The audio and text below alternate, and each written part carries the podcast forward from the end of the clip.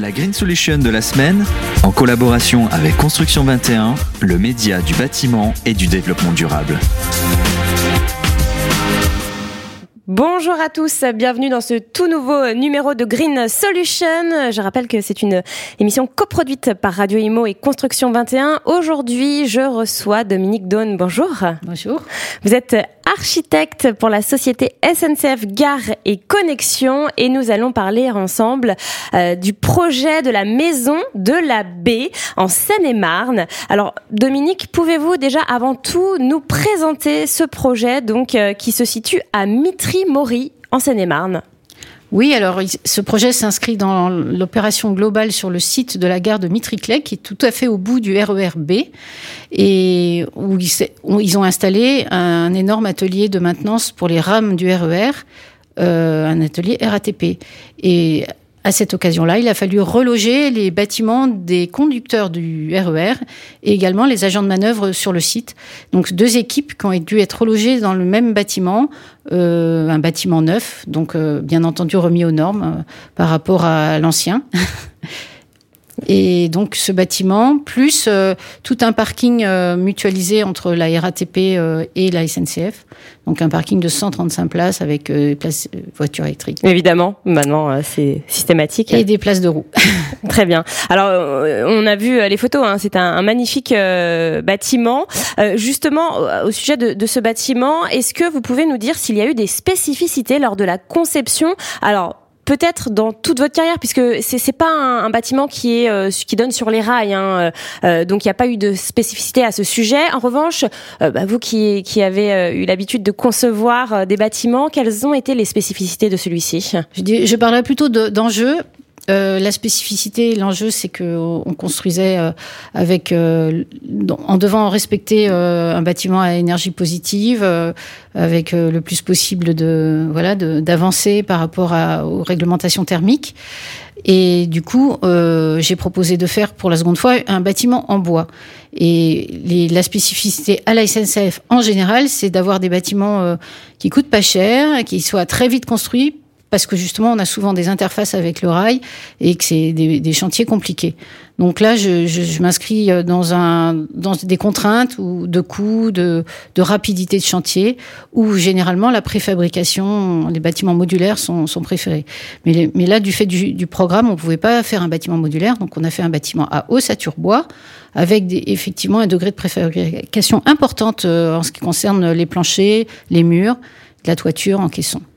Alors ça, c'est une part de la fabrication, mais concernant cette fabrication, concernant cette conception, vous avez aussi pris en compte eh bien, les usagers dans la réalisation de ce projet. Comment vous avez fait justement pour les, les prendre Alors, les, les, usagers, il faut savoir que les conducteurs de RER, e on les, on les chouchoute. Hein. On a donc euh, fait très attention à, à, leurs besoins.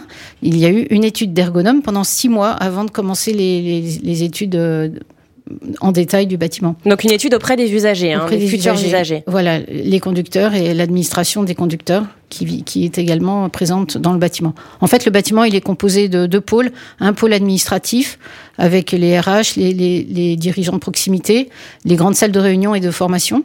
Et puis un autre pôle locaux de vie pour les agents avec euh, leurs vestiaires, leurs réfectoires, euh, leurs salles de détente, et puis tout en haut, côté voie, il y a également une salle de commande pour les agents de manœuvre, puisque je vous expliquais, il y a deux équipes. Et l'équipe des agents de manœuvre, ben, il y a une partie qui est en poste d'aiguillage, en, poste de contrôle sur l'ensemble du site. Donc c'était un projet très riche, parce qu'il y avait plein de choses, euh, plein de composants euh, assez variés dans le programme. Et alors, quelles sont les, performances techniques et environnementales euh, du projet livré? Euh, quelles, sont-elles, euh, ces, performances? Alors, bah, la, loi de transition énergétique nous, demandait, comme on est un bâtiment à fond public, puisqu'il s'agit d'un relogement euh, financé en partie par, la région Île-de-France, il nous demandait euh, d'atteindre des niveaux exemplaires qui se rapprochent de la, la loi euh, RT 2020. RE 2020, je crois, c'est un. RE. Réglementation RE. environnementale, environnementale 2020. pardon. RE 2020, la fameuse. Exact, exact. Voilà, donc du coup, on a, on a, on a dû euh, travailler en, en, en, même temps que les études. On a, on a fait une, une analyse du cycle de vie du bâtiment pour euh, surveiller le niveau carbone qui devait euh, atteindre le niveau C, C1. Bon, ça, c'est relativement facile à atteindre. D'accord. Mais le plus difficile étant plutôt l'atteinte du niveau E3. En fait, il faut faire un bilan BPOS et on doit atteindre un seuil pour atteindre le niveau E3. Et même on a dû adapter avec des panneaux solaires le bâtiment. Malheureusement, on n'a pas réussi à atteindre ce niveau E3 malgré tout. Donc malgré les panneaux solaires qui sont sur le bâtiment, c'est un 148 mètres carrés de panneaux solaires.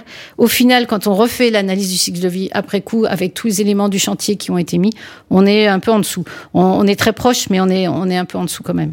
Alors c'est 81,5 kWh d'énergie primaire par mètre carré par an. Vous souhaitez euh, obtenir euh, le label BPCA pour ce projet. Alors, pouvez-vous nous, expliquer, nous parler un petit peu de ces labels et expliquer à, nos auditeurs et puis euh, nous dire euh, bah, ce que vous faites en fait pour euh, tenter de l'avoir, ce, ce label? Quelles sont les démarches?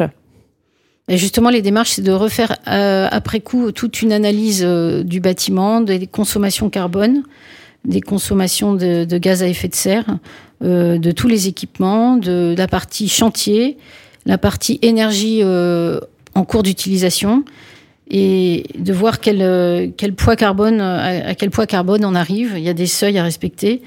Alors les calculs sont assez savants, mais euh, euh, en ce qui concerne pour, les connaisseurs, l'émission de gaz à effet de serre du projet global, il est, est à 853 kg équivalent carbone par mètre carré de surface plancher. J'ai pas précisé que la surface plancher était de 930, 984 mètres carrés. Et donc on arrive juste en, oui, on arrive en dessous du, on est, on est bon par rapport au seuil de 1250 kg équivalent carbone. Donc on, sait déjà qu'on on est bon dans les critères euh, euh, de gaz à effet de serre. Mais euh, bon, il y a, y a, beaucoup de paramètres à, à rentrer avant d'avoir ce certificat qu'on espère avoir effectivement. Donc c'est beaucoup de, beaucoup de calculs. Eh bien, merci infiniment, euh, Dominique Dunn, d'être venu euh, nous parler de ce beau projet, la maison euh, de la baie en Seine-et-Marne. Merci beaucoup.